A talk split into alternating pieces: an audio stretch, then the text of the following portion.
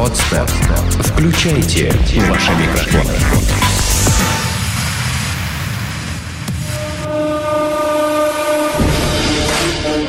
Здесь и сейчас. С тобой Антон Бритва. Это Первый мужской. Живи так, чтобы тобой гордились.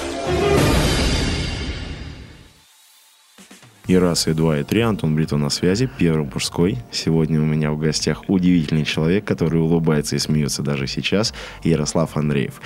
Человек, который в мире интернета больше известен как эльф-торговец.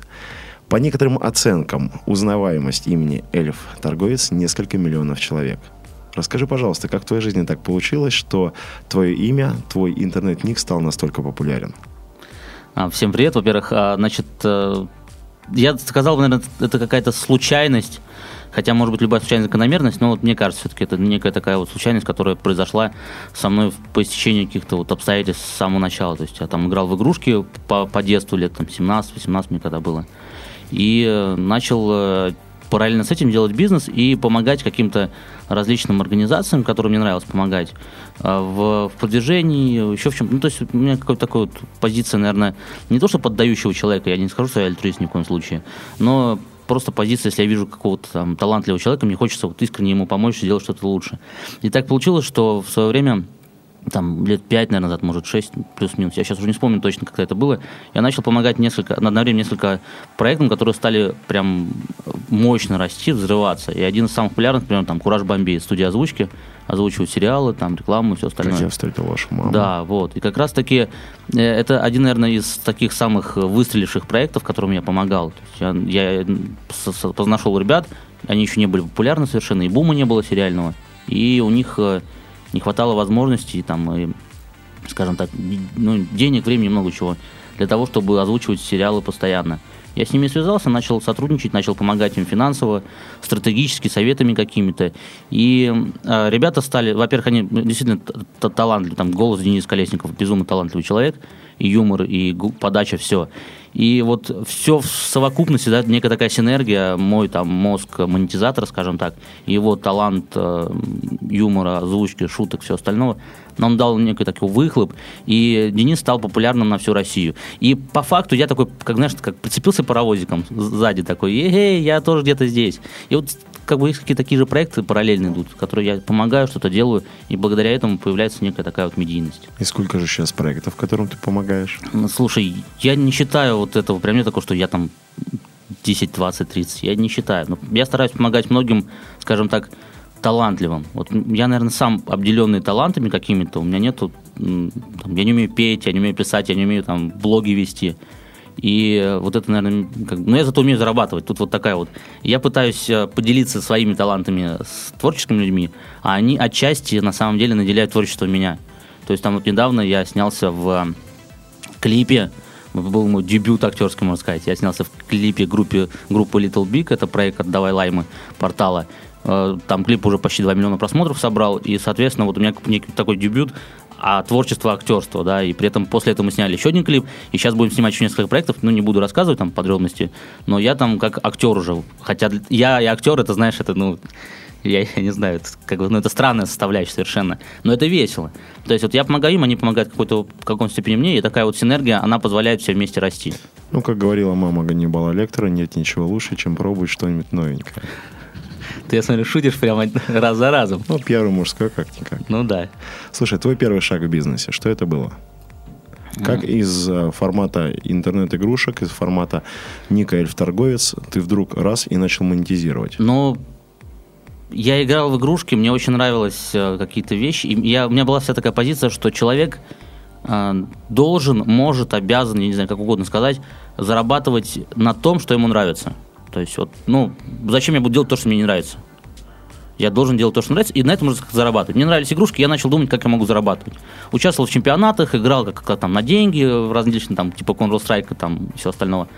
И появились онлайн-игры, где э, внутри игр была игровая валюта. Я как начал там то на аукционах в этих играх играть, то как-то монстриков убивать, ну неважно. Каким-то образом начал зарабатывать валюту в играх.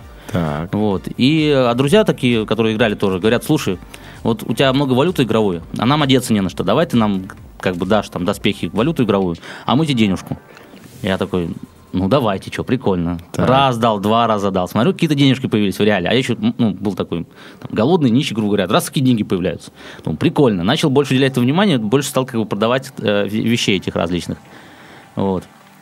Какой-то момент э, входя, поток входящих клиентов был больше, чем у меня- у меня была возможность э, самому лично произвести там, этих игровых э, товаров. Я начал искать такие же, как я, которые играют э, ради того, чтобы там зарабатывать еще что-то. И постепенно-постепенно вот как бы так раскрутилось, что я понял, что мне проще организовать некий такой интернет-магазин, хаб, куда одни будут нести валюту, а другие покупать. Вот. Потом сверху начались там какие-то надстройки. Это сувенирная продукция, дополнительно э, игры продавали различные, там диски, что-то еще. И параллельно с этим я начал, э, как обычно, там везде веселиться, вкладывать в различные проекты там. И интернет-провайдер был свой, там фотостудия, цветочный бизнес, какие-то такие вот различные штуки. И вот постепенно оно вот все выросло до того, что есть. Бизнес в стиле фан. Да, бизнес-телефон, абсолютно. Это твое правило делать то, что нравится в бизнесе? Это мое правило по жизни. Но вот смотри, я всем так всегда говорю, вот э, вы работаете, зарабатываете деньги. Куда вы тратите деньги? На то, что вам нравится. А если вы сразу делаете то, что вам нравится, вам, по сути, деньги не нужны. Ну, логично же. Ну, там мелочь плюс-минус. То Ну, есть тебе нужно намного... Это разрывает сознание, то, что Это- ты сейчас сказал. Да, но это, это настолько кайф, это настолько кайф, когда ты делаешь то, что тебе нравится, тебе, по сути, уже не важно, какой у тебя заработок. Вот. Это как вот, мне говорят, Ярослав, ты работаешь много, когда ты отдыхаешь. Чувак, если ты делаешь то, что тебе нравится, хобби того, допустим, и оно приносит деньги, зачем тебе отдыхать? То есть я- у меня нет такого, что когда-то я работаю, когда-то я отдыхаю. Для меня вот эта жизнь, она одна сплошная линия. Кайфа, удовольствия от процесса. Если мне не нравится, я просто не делаю. Я выхожу из бизнеса, я продаю, я могу выйти даже из прибыльного бизнеса. Это не важно. Как ты считаешь, каждый человек в этом мире может так раскрыть, реализовать свои способности? Или все-таки нет? Или Кажд- все-таки должны быть те, кто к 9 ездят на работу? Смотри, давай так. Может каждый, но не все. Вот так. А насчет 9, ну смотри, кому-то реально нравится, допустим, на заводе тащить детали и вставать в 8 утра. Ну, правда, кому-то нравится. Кому-то нравится официантом работать и разносить еду. Кому-то нравится там чистить все и мыть. То есть интересы, они вот совершенно у каждого человека разные. То есть биз- бизнес, допустим, допустим, это тяжелая штука, и не всем нравится быть бизнесменом. Вот мне нравится, кому-то нет. То есть не надо... а мы пытаемся всегда на чужое место прийти. Вот если вот встряхнуть хорошенько весь этот мир и поставить всех людей на то место, которое им нравится, то нам всем станет лучше намного. А Кто бы мог это сделать? Встряхнуть весь мир? Никто. Только сам человек. Ну вот совершенно. Вот ты же занимаешься своим делом, тебе нравится то, что ты делаешь? Безусловно. И ты зарабатываешь на этом деньги. Безусловно. Понимаешь, вот, ну, вот ты сидишь, ты счастливый, улыбаешься. Я ты, счастливый вот человек. Ты транслируешь позитив, эмоции, радость. Вот я, по сути, то же самое. Я делаю то, что мне нравится, я зарабатываю на этом. Все. И вот смотри, вот если скажут, чувак, ты там, не знаю, не важно, сколько зарабатываешь, бу- будешь зарабатывать миллион долларов, но иди вот делай то, что тебе не нравится. Ты скажешь, но а зачем мне эти деньги, если я делаю то, что... Да, я зарабатываю не так много, ну там, не, знаю, не- неважно, да, там, по сравнению с миллионом долларов, допустим. Но ты при этом делаешь, что тебе нравится. Это же намного интереснее. То есть вопрос вот э, денег, он отпадает. То есть вот money for money это не моя вообще стратегия совершенно. А как же вот это биться, преодолевать себя, преодолевать других, сопротивление? Подожди, ну я же в любом случае себя преодолеваю. Допустим, вот э, мне приходится вставать пораньше, работать там много, да, или еще что-то. Какие-то все равно... другого не исключает. Нет, и в любом случае есть какие-то преодолевания, есть какие-то препятствия и так далее. То есть, если, допустим, не знаю, тебе нравится, ты там спортсмен, тебе нравится спорт, э, там, бокс, не все что угодно. Тебе в любом случае нужно тренироваться, мышцы будут болеть, тебе нужно там выходить на ринг, получать по башке и так далее. То есть все равно какие-то такие вещи есть. Но эти экстремальные вещи, это преодоление, оно доставляет, доставляет удовольствие некое. Вот в этом суть. То есть ты должен даже в э, проблемах искать удовольствие. В бизнесе э, риски, проблема – это кайф. Я видел очень много бизнесменов, которые после первого краха уходят из бизнеса. Потому что бизнес – это не их. А я, наоборот, для меня это вызов. Для меня это кайф. Для меня риск вот в этом плане – это интересно. Я не люблю, там, скажем, я не прыгаю с парашютом, я не люблю американские горки. Вот такой драйв, экстрим, я не гоняю на машине, мне не нравится. Но когда мне говорят, «М, чувак, это там азарт, экстрим. Попробуйте пару лямов вложить в бизнес, вот это азарт, вот это экстрим. То есть у каждого какой-то свой подход. Тоже отличный вариант для того, чтобы Вполне. потестить себя на прочность.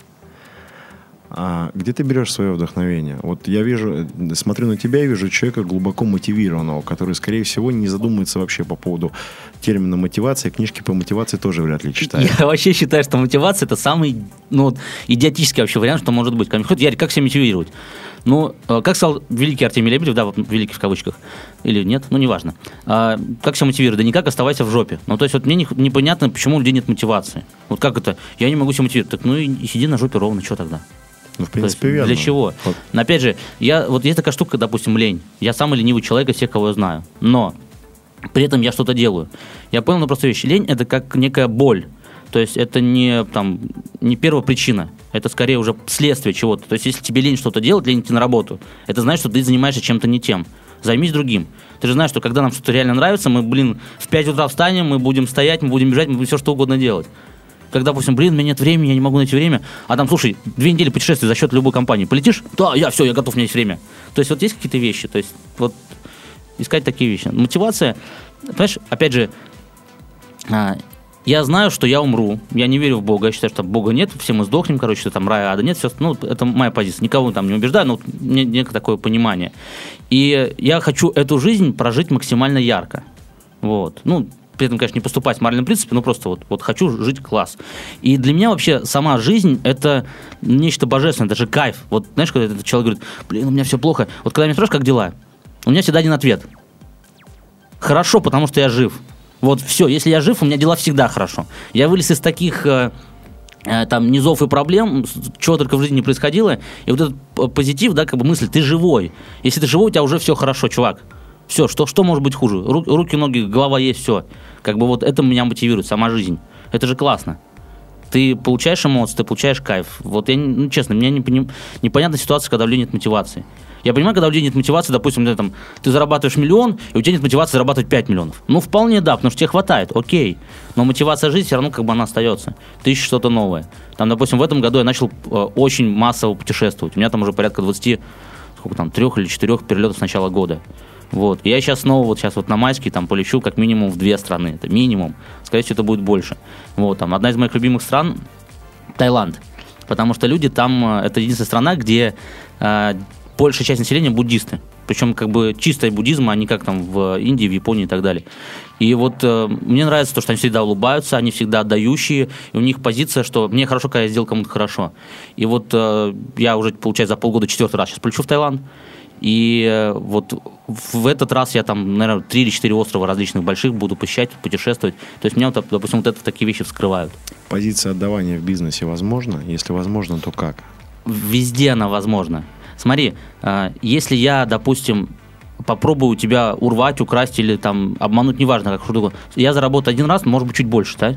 А если я тебе сделаю все хорошо, я тебе отдам, я э, тебя обслужу как надо, я с тобой поделюсь э, деньгами, партнерством, все что угодно, то ты что сделаешь? Ты придешь еще раз, и еще раз, и позовешь всех вокруг. Конечно. То есть позиция отдавания, она всегда лучше. То есть, знаешь, когда мне говорят там, а, если давай так, откинем вообще моральную сторону, да, я стараюсь как бы на моральном уровне отдавать, но вот откинем, возьмем чисто вот там такую рациональную там эгоистическую выгоду, да. Если ты сделаешь хорошо, тебе это точно вернут. Вот в любом случае. Более того, тебе это вернут чаще, больше и будут о тебе рассказывать. А если ты делаешь плохо, обманешь, то расскажут, что плохо и не придут друзей. То есть с точки зрения даже выгоды, это всегда вот от- отдача лучше. Я вот позиционирую такую штуку, как, э, э, говорю, сейте зерна добра.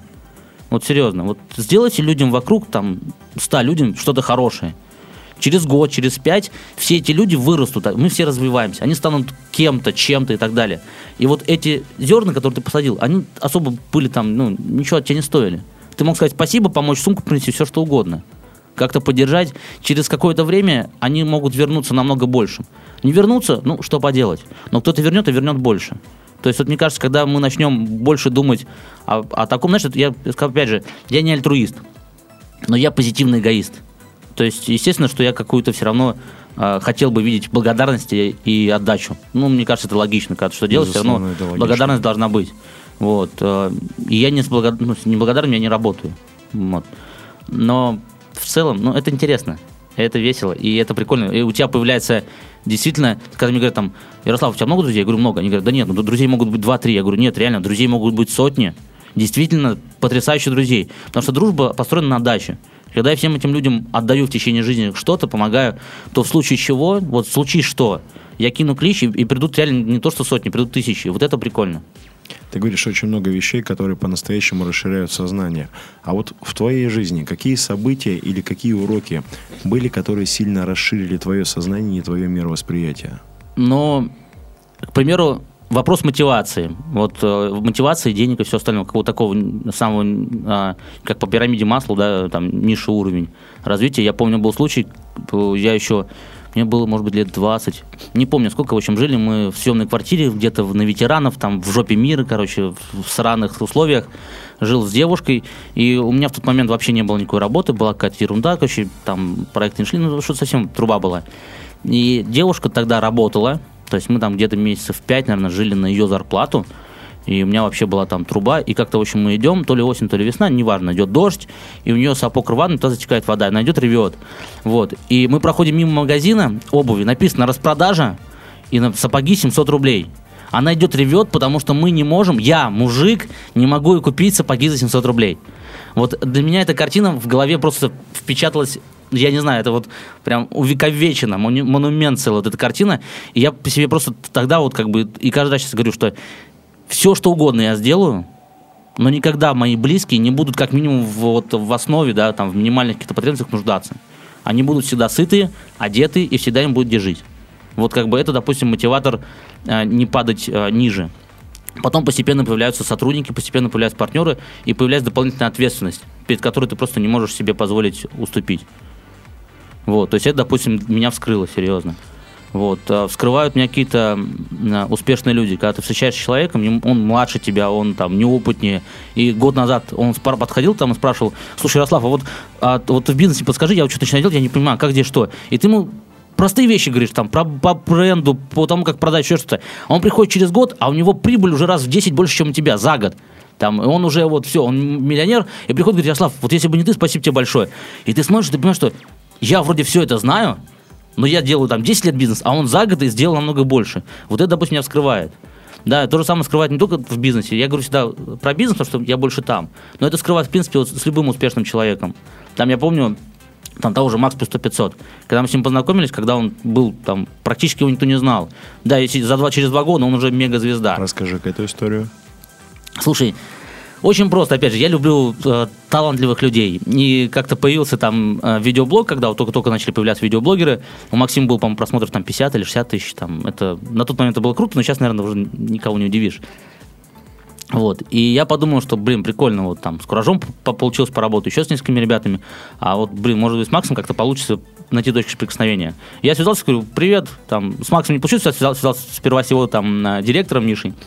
Ребят, привет, я такой-такой-то, ну, не знаю, знаете меня, не знаете, вот я тот-то. Они говорят, о, конечно, знаем, прикольно. Я говорю, давайте как-нибудь встретимся, просто, по... ну, а вдруг мы можем найти точки соприкосновения. Вы клевые, я тоже ничего, давайте пообщаемся.